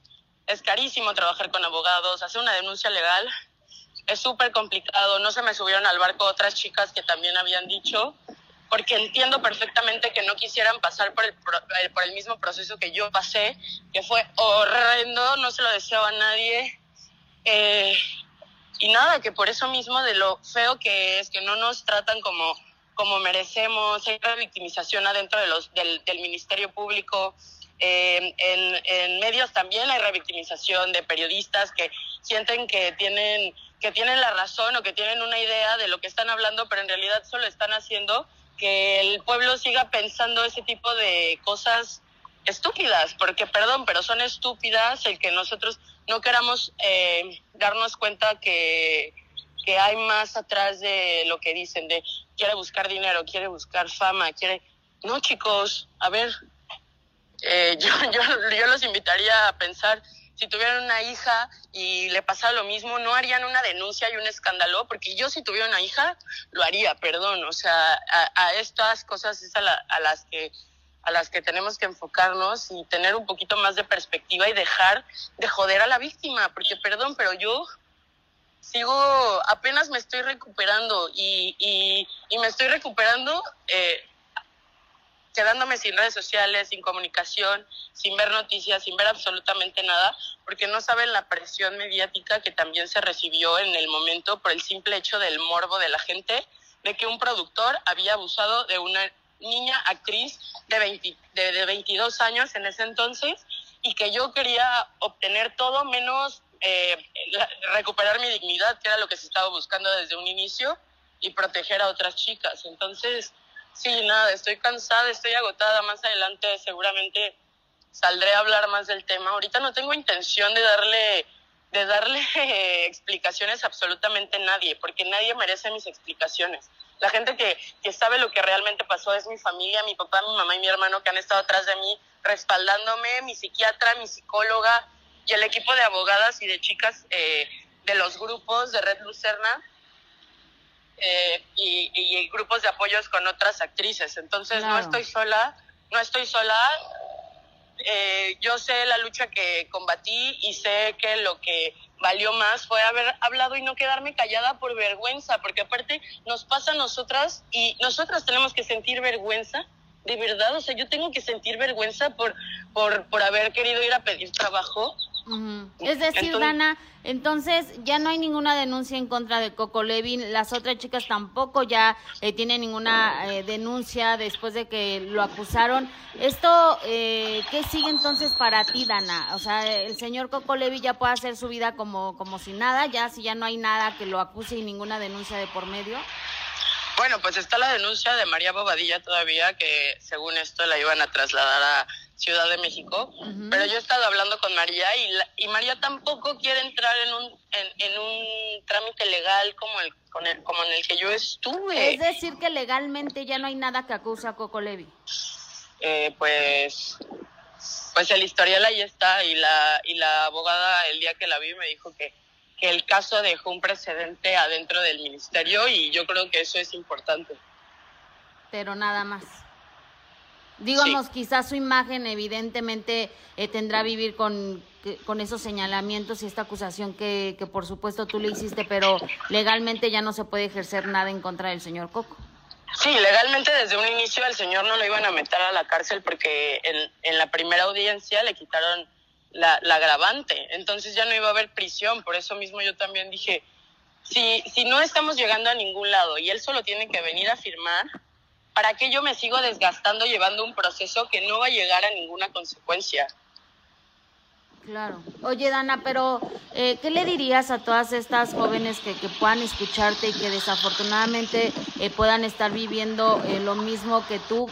Es el mensaje es claro, ¿no? Eh, eh, el hecho de que tienen que hablar, pero que desafortunadamente en nuestro país las leyes no están de nuestro lado. Sí, pues chicas, yo sé que da muchísimo miedo. De hecho, yo ahorita tengo miedo y estoy, estoy protegida, no pasa nada, pero, pero no están solas. Siempre que puedan hablar, háganlo va a haber gente que las respalde, también va a haber muchísima gente que las va a señalar y que no les va a creer y que las va a tachar de mentirosas, cuando ni siquiera tienen idea de quiénes son, de su proceso de vida, pero la valentía siempre, siempre va a ayudar a sanar el corazón y, yo me siento que poco a poco estoy soltando y que, que no quiero que esto siga, siga siendo un, una barrera en mi camino, porque esto ha sido, yo pensé que me iba a ayudar también a sentirme mejor, a, sacar lo que tenía adentro, pero en realidad ha sido todo lo contrario, me, me ha dado más miedo de expresión, tal, tal. Yo las invito a que si quieren hacerlo, lo hagan pero que también tengan en cuenta a lo que se están enfrentando, porque es muy, muy, muy doloroso que la sociedad, la ley, la gente de las redes sociales, los trolls, literalmente se nos van encima a nosotros en vez de írseles encima a ellos. Y supongo que lo sufriste más ahora que, que das marcha atrás con esta denuncia, ¿no? Obviamente la gente pensó peor de ti. Sí, claro, dijeron como, ah, ves, confirmamos que es una mentirosa. Y es como, yo les puedo decir, ah, ven, confirmamos que es un país machista, misógino, eh, abusador aparte y, normalizado todo esto. Entonces, pues sí, solo confirmo esto. Eh, bueno, e, ella es ella es Dana Ponce, es esta mujer que se dice agraviada por Coco Levi. Este, creo que creo que lo que es una lana Coco, ¿eh? Pues mira, eh, como ella lo dice Gus, creo que cualquiera que, tocaran a nuestras hijas, jamás pondríamos en tela eh, de, en alguna duda que le haya sucedido eso. Yo le decía, bueno, pero es que este actuar de decir, sí, estoy cansada de que las leyes, no recibo eh, apoyo, todo lo tengo en contra, eh, pero obviamente eso da pie a que se piense en otras cosas. ¿Estás de acuerdo? A que, que quizá le, le, pagaron. Ella dice que no, que obviamente fue simplemente que, pues que se cansó de no recibir ayuda. Y también, Gustavo, los abogados salen muy caros. ¿No? Tampoco, no, no cualquiera tenemos eh, un presupuesto como para estar pagando abogados cuando llevas un proceso tan largo y tan complicado. Sí, yo, yo me supongo. Y donde no hay ninguna prueba. Donde no hay ninguna prueba, exactamente. O sea, donde no hay una sola prueba de que eh, es tu palabra contra la de él, ¿no? Pero bueno, ya es un hecho Digo, fue una, un golpe fuerte mediáticamente, una quemada para Coco muy fuerte, pérdida del trabajo. Este. Y bueno, así las cosas. Eh, y en ocasiones que sí es muy desgastante todo ese tipo de procesos, ¿eh? Es lo que ella dice, que fue desgastante el ver que no, realmente no tenía apoyo y que más allá de que la apoyaran, la gente puso siempre en duda sus, sus palabras. ok, pues, tengo Rosario Ríos, eh, sí, Gustavo Adolfo, no, no, no entiendo. Gustavo Adolfo, no, ¿quién es ese programa? Es el alma pero creo que es como buena onda, ¿no? El comentario. Tú dile que gracias. Gloria Vallardo. Ah, ya perdí el de Gloria, el de Gloria Vallardo.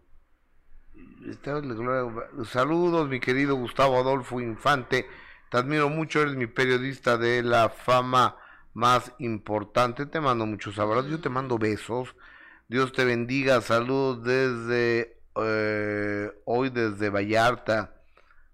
Vallarta, mi, mi amigo Ciris Carvajal, estoy en Vallarta y dice que pues, parece Estados Unidos puro mm, gringo y canadiense. ¿Ah, sí? Me voy a dar una vuelta.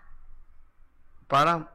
Pues para ver. Practicar tu inglés. Claro, tengo que practicar mi inglés. Blanca Reyes Garza, pero muchos. Es que estoy tirando más allá. Muchos francoparlantes. Ah, sí. O sea, tienes que aprender francés también. Blanca Reyes Garza, pues a todos les ordena Claudia Sheinbaum. Este, bueno, pues eso sí, ¿eh? Es la jefa de ellos, Marina. Pues, Begovich, hola, gracias por la información. Sofía Martínez, wow. Aquí sí trabajan por los desaparecidos, no tuviéramos uno, porque en esos casos sí seguiríamos por los asesinatos, violadores, no tuviéramos nada de eso. Wow, todos queremos ser Ciro. Bueno, es lo que... Tamara Rodríguez Ortiz está viendo el video. Muchas gracias, Tamara. Te mando, te mando un beso. Blanca Leticia Ambriz Placencia, abrazos con cariño. Gracias por acompañarme cada mañana. Francisco Godoy, usa el precio de tu cirugía, por favor, por Messenger, si puedes. Eh, eh, es que yo no soy eh, el doctor. ¿Yo cómo voy a dar? O a Michelle Monque, a la que le asusto con la cara, no le hemos cepillado ¿eh? en Facebook. ¿Ah, ya la cepillaste? ¿Sigue espantada? Sí, sigue muy espantada. Ah, Un tecito de... ¿Cuál es el del para el susto? Michelle Mont. ¿El tecito para el susto? El de... ¿Té de anís? ¿Té de tila? El té de marihuana. no, no, no. No, para eso es un bolillo. Un bolillito, sí, un bolillito. No, el de siete flores, ¿no? No sé, pero que se toma un tecito. Hay de pasiflorines. Ándale. No, pues es para relajarte, ¿no? Creo que sí. Eso es para relajarte, se te lo mandan cuando no puedes dormir, cuando tienes ansiedad, estás estresada. Que a mí nunca me ha hecho nada, pero bueno. Que también se lo tome. Y su bolillito duro. Porque eso de los sustos te pueden llevar a otras cosas, vos. Fíjate, el miércoles en la noche me operaron. El viernes fui al centro. Y el sábado repetí el centro. Ah, eso no nos, no nos habías dicho me que había fuiste dos olvidado, veces. Se me había ¿Y por qué olvidado. fuiste dos veces al centro? Pues porque me gusta el centro. El centro de la Ciudad de México es una Ay, o sea, fue así de, te levantaste el sábado y, ay, quiero ir otra vez al centro. Sí. ¿Es en serio? Sí, sí, sí. Ah, mira. Sí. Encontré zapatos muy económicos. Ujú. O sea, encontré muchas cosas muy buenas. Entonces fui a desayunar a un hotel que queda enfrente de la Alameda, donde está un restaurante que parece un pájaro. El Cardenal. Ah, ok. Entonces ahí dan unas conchas, bueno, venden unas conchas con nata. Ah, no, la Cállate. nata no me gusta. Cállate los ojos. El mundo está dividido ahorita entre los que nos gustan las conchas con nata y ustedes los que no No, no, no me gusta la nata. le- les gusta. A ver, ¿dónde las, ¿dónde la has probado tú la nata? No lo he probado porque no me gusta. Nada más una vez le hice así con el dedo en mi casa, no me acuerdo dónde. Y dije, "Ugh, no. A ver, está podrido. eh. de haber sido leche echada a perder. No, a, a ver. La- bueno, No me ca- gusta. cada quien, pero Ah, ¿sabes ya, ya también dónde la probé? Cuando, ¿Te acuerdas que el señor Jorge Ortiz de Pinedo nos mandaba la rosca de reyes y nos mandaba rellena siempre con, con de nata? un día te dije, regálamela, te la zambutiste con tal de no regalarla. No, ni nos mandó, Ah, no, entonces, ¿tú cómo sabes? porque nos mandaba en radio, Gus. Ah, te, bueno, ya, total. Ya Ortiz de Pino está ahí, no mandó. Ah, no, sí, sí mandó. No sé si a ustedes a de primera mano les mandó, no sé. ¿No les mandó a ustedes en de primera No mano? sé. Yo vi que muchos estaban agradeciéndole al señor Ortiz de Pinedo, para nosotros no nos mandó. No, pues, ah, ese, ¿quién me mandó? Ah, alguien, alguien me mandó una rosca.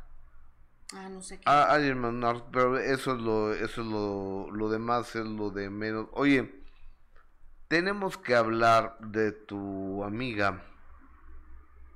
Oye, espérame, antes de hablar de tu amiga Mayeli Alonso, te quiero decir que este sábado tenemos el minuto que cambió mi destino en el nuevo horario para que no estén así adivinando que todo el día de que quedas pegados a la televisión a ver qué pasa el programa de este güey. No, o sea, si se quieren ir temprano al centro a caminar, váyanse toda la mañana y la tarde y ya en la noche empieza el minuto que cambió mi destino. A las 8.30 de la noche. A las 8.30. 8, es de 8.30 a 10 porque a las 10 está la lucha libre. Ok. Está Misión Lucha Libre o algo así se llama. Este, y que entiendo que el patrón del mal va, va a luchar este sábado, lo oí yo. ¿Ah, sí? Sí. Ah, ¿Cómo se llama el patrón del mal? Ah, Alberto del Río. Gracias, Omar. Bueno. ¿Eh? Nación Lucha Libre. Eh, el patrón del mal, Ajá. que este... Que es Albert- buenísimo, Albert- ¿verdad? es un luchador de, la- de Estados Unidos. No, Va- tiene un va tamañote. Va a luchar, eh, si está gigante el cuate. Va a luchar este sábado. Entonces, pero antes va a haber un luchador real de la vida real, su nombre, Germán Ortega de los Masca Brothers. Eras muy peleonero. Sí. Me cuentan, te agarras a matar ratito. Y agarró un palo de lote que estaba partido. Sí. No, ya no se me ve la cicatriz, pero me lo clavó acá. Se había perdido el ojo. Y yo si lo, si lo volviera a ver, sí, sí lo, re- sí lo reviento. El primer éxito que tienen ustedes, Freddy y tú, Germán, ¿es la jitomate y la perejila, puede ser? Hace como que una audición en un parque. Y me dicen, tú no sirves para comediante. Tú traes un enojo. Pero ya llegó a ser muy molesto para ti. Sí, muy. Me Y métele tono. Me empu- Me molesta. ¿Qué necesito hacer para que me digan Germán? O sea, ¿ustedes ya están separados? No, no, no, no, no, no, no. ¿O no se van a separar? No sé, no sé, no sé. Porque mucha gente... ¿Lo has eh, propuesto? eh, sí, claro.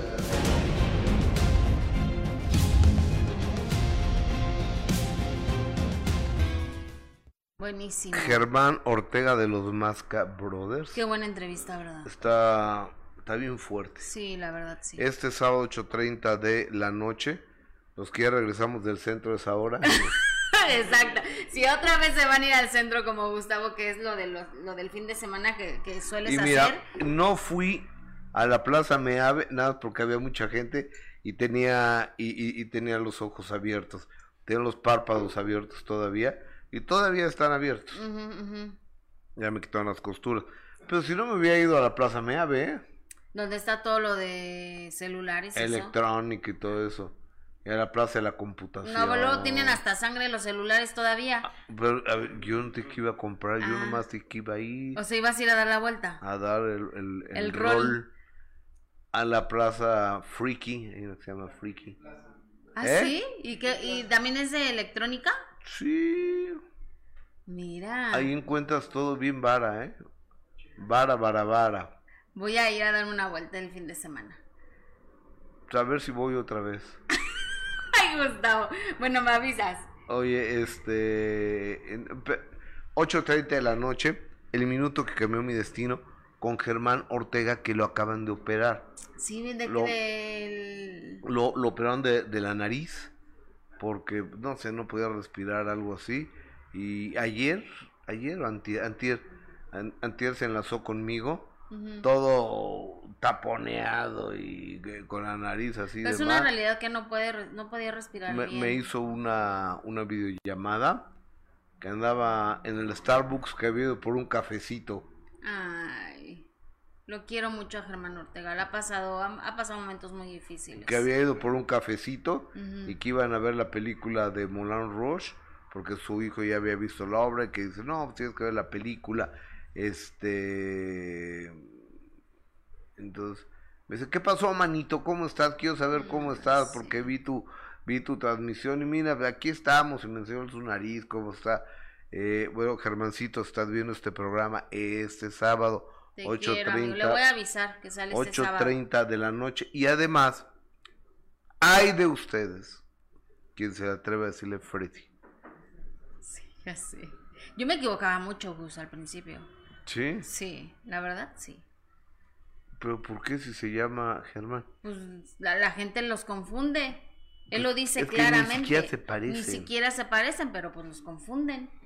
Ni siquiera Como se- siempre estaban juntos, ¿no? Todo lo que han hecho eh, ha sido juntos, aunque se habla de que podría haber una separación, ya lo verán ustedes el, el sábado, que, que cuando tú crees que, que las relaciones entre hermanos puede ser pues, miel sobre hojuelas, ¿no? La realidad es que no, no es así, y por supuesto que se le agradece a Germán Ortega lo que nos contó el, ese, ese día en la entrevista y que ustedes podrán ver el sábado en el minuto que cambió El sábado destino. 8.30 de la noche, el minuto que cambió mi destino con Germán o Ortega. En la mañana no sé qué vaya a pasar, porque pasamos memoria del minuto, pero no sé qué vamos a pasar. No, tampoco sé qué va a pasar en Memorias. No, me han dicho, y ya tenemos nuevo horario de 3 a 5.30, de 3 a 5.30 de la tarde. ¿Qué dice el maravilloso público? Oye, dice Rosario Bautista, gracias Rosario por lo que me dices. Y dice, Gus, te verás genial. Todos los que te, te critican son envidiosos porque ellos no pueden. Este, pues no sé, sí. Eh, Pero mira, no, no, no, no, no, no pasa nada, o sea, ah, hay, hay, hay gente que... Que nada les embona. César Guevara, Jessica y Gustavo siempre más en las Oye, El potrillo Alejandro Fernández me mandó una rosca. Gracias, Alejandro. Ah, ya ves, Gus. Gracias, mi querido. El potrillo. Ya se fue. Qué bueno este nuevo tema de Alejandro Fernández. Cambiando, cambiando de tema, fíjate, me, llegó un texto ayer que dice, ando en busca de una rosca barata, atravieso por un mal momento. Qué horror, Gustavo. es, una nacada eso. no creas que no te entendí, ¿eh? Eso es una nacada. Qué feo. Pero aquí hasta le, entienden muy bien, ¿eh? Rosita dice, hola, saludos. Eh, Ángel. Ángel Roal. ¿Qué dices de cómo se burló Rodolfo del Prado de ti? Oh, ¿se burló de ti Rodolfo del Prado? No tengo idea. Este, uh, no, no, no, no, no, no, lo escucho ya. Qué mala onda, ¿no? No, no lo escucho porque, porque hay gente que confunde el que tú seas buena onda con ellos a que pueden decir lo que se les dé la, gana de ti. Qué raro. O sea, entonces él un día me habló y me dice, hoy estoy haciendo una colecta para, para niños. Le digo, sí, dame un número de cuenta y yo te deposito con mucho gusto 100 dólares él no me pudo dar un número de cuenta y quiere que a través de PayPal, yo no sé utilizar el PayPal, le, deposite, entonces me habló y me amenazó que me iba a exhibir. Pues entonces ahí se acabó ya, ahí, ahí se acabó. Mm. Con la amenaza del Señor se acabó la amistad. Entonces, haz lo que esté la gana. Ni siquiera le respondí. Entonces, este, se pasa eh, tirándome cada rato y si cree que cree que es él, eh, él es muy chistoso, pues está bien. O sea, él es un, una persona, un youtuber de Perú que nadie conoce y que yo con mucho gusto el día que estuve, estuve un día y medio en Lima, le di dos horas de entrevista. O sea, sacrifiqué mis vacaciones familiares para una entrevista a Rodolfo de, del Prado. dame un número de cuenta, donde, dame 16 dígitos donde eh, pueda depositarte los 100 dólares, 2 mil pesos mexicanos, y con gusto lo hago para tus niños. Finalmente él no lo pudo dar y quería que yo abriera una cuenta PayPal. ¿Por qué voy a abrir una cuenta PayPal para él? Aparte no tienes ni tiempo de eso, o, sea, no, sabes. O sea, o sea aparte de que no sabes, no te da el tiempo. O sea, no tengo tiempo he querido comprar en cuentas de que encuentro eh, en internet y, y no puedo abrir una cuenta PayPal. Bueno, pero en fin, entonces ha estado atáqueme y atáqueme y atáqueme. Está bien, que, haga que haga lo que. muy mal, Rodolfo. ¿Qué que haga lo que se le dé la gana, no, no sucede nada. Mira, Ricardo Chávez dice: Qué mal que entre colegas se tengan tanto odio cuando deberían estar unidos. Pues desafortunadamente, lo que menos hay es unión. Oye, en Memorias del Minuto, el sábado es Emanuel Bus. Ah, qué cosa. Que también está muy buena la entrevista. Y aparte son dos entrevistas de Manuel. Sí. Seguramente vamos a pasar parte 1 y parte 2. A ver, ¿podemos ver el avance? A ver, échale, lo tienes ahí, Omar. Adelante. Gracias. Tu papá torero. Como te digo, se jugó la vida muchísimo por traer el dinero a la casa, ¿no? Salía a torear y a jugarse la vida. Mi madre se estuvo mucho tiempo en el hospital mi padre se fue a vivir al hospital y murió mamá. ¿Cómo? ¿De qué hablas? Pero luego vino otro momento duro. Se quedó mi hermana, la mayor, y ya se quedó como mamá. Se fue a París a estudiar un curso y ahí la asesinaron. Dios. Se me mete el gusanito de querer ser torero. Sí, me rompe un toro las rodillas, cuatro años en hospitales. Y pues mis, todas mis canciones pues, se las di a la, a la editora de la compañía. Había dejado todo y de pronto estoy realmente sin nada.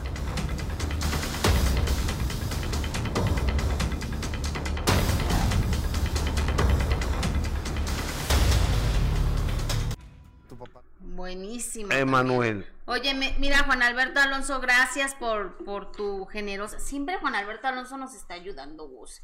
Y dándonos siempre eh, aportaciones. Muchas gracias. Saludos a todos, en especial a la hermosa Jess. Gus, yo ya sé usar PayPal. Si quieres, yo te deposito los 100 dólares con tu nombre para que se caiga. Fíjate que no. A mí me. Exactamente lo mismo me dijo mi esposa. Me dice, mira, Gustavo, ¿sabes qué? para que se caiga este cuate, deposita los 100 dólares. No son los 100 dólares, no son los 100 dólares. O sea, es porque de, de un favor que te piden y están pasando casi a la extorsión. O sea, haces un favor y luego es la obligación. ¿Me entiendes? O sea, ya es a huevo las cosas y pues no tampoco. Y desquitarse con otras cosas que ni al caso, ¿no? ya eh, las faltas de respeto. Entonces digo, este, yo, yo la verdad dije, pues un muchacho entusiasta que le esté echando ganas y demás, pues le voy a, le voy a dar una entrevista.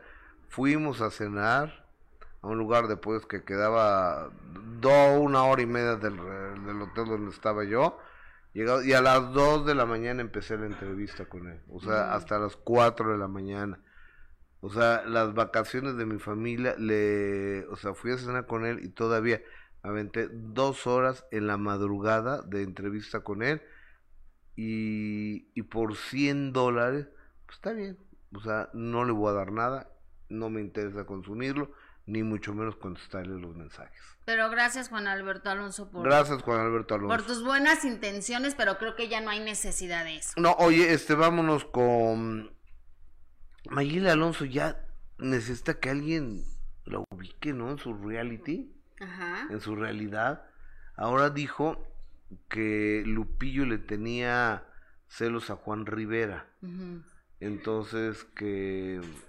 Y luego ayer le pregunté a Juan Rivera y Juan Rivera pues hasta pena le daba hablar al respecto. Pues es que Mayeli habla de todo, hace live, obviamente estos live los usa para promocionar sus productos, ¿no? Que sí hay que reconocerle que es una señora emprendedora, trabajadora, que está echándole ganas, que ha hecho mucho dinero gracias a, a esta línea de cosméticos y de productos de belleza eh, que tiene Gustavo. Eso sí hay que reconocerle porque no debe ser nada fácil ser la esposa de y después te divorcias y, y decides emprender un negocio así tan importante, pues la verdad es que sí es de reconocerse. Lo que sí no está padre es que aproveche cada live para irse a la yugular a todo el que se le ocurre y el que se le pasa por, por la cabeza. Eh, es, es, un, es una señal de que se los va a acabar y de que va a hacer comentarios fuera de lugar. Ella asegura que hizo un trío sexual con Lupillo Rivera, él dice que no es cierto y ahora resulta que en un live se mete la mamá de, de la pareja de Lupillo Rivera, de Giselle ¿no? La actual pareja de Lupillo Rivera se llama Giselle y la mamá de, esta joven entra a un live con Mayeli y se empiezan a dar hasta por debajo. Se inventaron la madre. No, qué boca Oye, pero eh, eh, es que mira, uno, ¿para qué se mete la señora? Y dos, creo que Lupillo le dio la razón a, a Mayeli. Sí, un poco. O sea, haz de cuenta que te peleas con tu suegra y, y le da la razón a... O sea, no. no a la exmujer le dio la razón. No. O sea, perdón, pero no. O sea, no, no me parece absolutamente correcto, ¿no? Mira, primero también la señora esta que pues yo creo que no tiene nada que hacer más que estarse metiendo a los live de Mayeli y que se la pasaba insultando. Dos, creo que la señora, eh, que aparte te digo, las dos tenían una boquita que te daba miedo. Eh, esta señora haciendo comentarios muy ofensivos en contra de los mexicanos, ¿no? Que le decía que se regresara con los tarahumaras y no sé qué tanta cosa, me pareció muy fuera de lugar esos comentarios de, la mamá de Giselle. indígena tarahumara debe ser un orgullo para mucha gente, como de cualquier raza étnica de este maravilloso país. Exactamente, pero ella lo usó como una, una ofensa a Mayeli. Y después, bueno, no vamos a poner el video de Mayeli ni de esta señora, porque la verdad es que los insultos pues, no, no nos dejarían ni entender absolutamente nada de la supuesta conversación que tuvieron, porque la verdad es que no fue una conversación, fue una serie de ofensas, groserías, ¿no? ¿Se, acuerdan cuando la señora Mayeli Alonso quiso eh, volar por Volaris? Que bueno, también la aerolínea deja mucho que desear, ¿verdad? La sí, Volaris. Pero entonces decía que, o sea, si es tanto billete, cómprate tu avión o renta un avión tuyo. O sea, pero no vayas a insultar y ofender a la gente. O sea, yo no sé quién se cree esa señora. Ay, aparte ya no es parte de la familia Rivera y seguir hablando de, de todos ellos y también ya como que dices, qué flojera. Oye, Juan que va a entrar a la... Va a ser un éxito ese cuate en la casa de los famosos, ¿eh? Sí, va a entrar a la casa de los famosos, sí, claro. Hoy estuvo en la mañana en Telemundo, eh, ahí con Adamari López, luego estuvo con quién, eh, eh, estuvo Patti Navidad, que también va a entrar, luego estuvo... Ay, la polémica con esa señora se va a poner buena. Imagínate nada Arturo Carmona también va. Arturo Carmona también va. Ajá. Usted para que se vea guapo, ¿no? Pues siempre se agradece, Gus. Sí, o sea, porque pues, de, de, qué va a platicar o qué? pues de Araceli Arámbula a lo mejor, que nunca lo dejaron hablar, a lo mejor ahí ya despotrica todo. Lo tenía Ahí no va a haber quien le diga que no. Porque pobre muchacho, la verdad es está bien guapo y lo tuvieron escondidito todo el tiempo. O sea, a lo mejor en la casa de los famosos y entre la plática, entre la, la unión, la fiesta, las copitas demás, se le puede ir la boca y nos podemos enterar de otras cosas. Sí, oye, Aquel que se toma un chupe y dice cosas, dice la verdad. ¿Crees? Porque no es borracho que trague lumbre. ¿Crees? En el fondo yo creo que dice la verdad. Fíjate. Aquel bueno, ya, de sexualidad. Bueno, pero el caso es que Lupillo Rivera. A ver, mandó Lupillo un comunicado que. ¿Lo quieres leer? Yo sé que tú tienes muy bonita voz. Tienes muy bonita voz. No, tú, amigo, tú. Ok. Lupillo Rivera. En los últimos días, dice Lupillo Rivera, se han hecho algunas declaraciones en las cuales gente cercana se ha visto afectada. Es por ello que a mis hijos y a la mamá de mis hijos quiero pedirles una disculpa, ya que en muchas ocasiones lo que se dice u opina se sale de contexto. Y a tu abuela, la abuela de tus hijos, ¿qué? Ah, no, a la... Eh, no quiero malinterpretaciones ni conflictos de ningún tipo, es por eso que mando este comunicado con la intención de esclarecer el propósito de un servidor. De igual modo reconozco que los comentarios de la mamá de mi pareja estuvieron fuera de lugar. Ándale. No tengo ninguna injerencia en eso. Sin embargo, reitero una disculpa, pues como lo he mencionado, afecta a mis hijos y a su mamá. Sin más por el momento agradezco su interés en el tema y aprovecho para informar que hoy en día Estoy solamente comprometido con mi carrera, Lupillo Rivera. ¿Qué tal? Y bueno, después, más bien antes de este comunicado, subió un video diciendo que él se sentía 100% eh, orgulloso de sus raíces mexicanas y que por supuesto estaba en contra de estos comentarios tan ofensivos de, de su suegra. Este, que, la suegra, ¿qué, ¿qué le dijo? Ah, que le dijo India, con los indios Tarahumar y no sé qué. Exactamente. Pero bueno, ahí está el comunicado de Lupillo y después eh, esta explicación que él dio, que dijo que él era 100% mexicano y que él estaba agradecido. A ver, Lupillo no es mexicano. Bueno, que él se sentía 100% mexicano y que estaba agradecido con nuestro país, que estaba orgulloso de sus raíces y que por supuesto siempre iba a defender a, a México. ¿Como tú? ¿100% holandesa? Gustavo. No, claro que no, no parezco tampoco holandesa. ¿No? No, soy mexicana. Rusa. Y además de, la Ciudad de México. Bueno, pues está bien. Entonces, Lupillo canta música, música mexicana, pero pues porque la gringa nunca tuvo oportunidad, ¿no? La neta. Porque si no... no me lo imaginaría cantando. No tiene el imagen para cantar música gringa. Eh, este, él estudió con Snoop Dogg. ¿Ah, sí? Sí, fueron a la misma escuela ahí en, en, Long Beach, California, fueron a la misma escuela. Qué personajas. Entonces, uno fumando mote con, con las trenzas todo el tiempo y el otro sin pelo. Ay, Gustavo, deja el pelo fumando mota todo el día, todas horas, está cañón. Ese hombre sí está cañón, la verdad. O sea, no, no hay una sola imagen que lo vea sin el...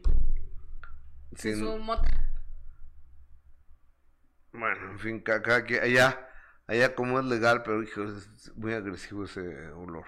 Sí, no, no todos nos gusta. Saludos bueno. cordiales eh, a, a- a todo el mundo. Gracias por sintonizarnos, gracias por acompañarnos. Oigan, hoy a las 3 de la tarde tenemos una cita de 3 a 5.30 de la tarde a través de Imagen Televisión. El programa se llama De Primera Mano. Ojalá nos hagan el favor de acompañarnos. Jessica, gracias Gracias, Gus, hasta mañana. por su fina atención. Gracias, soy Gustavo Adolfo Infante. Reciban un beso.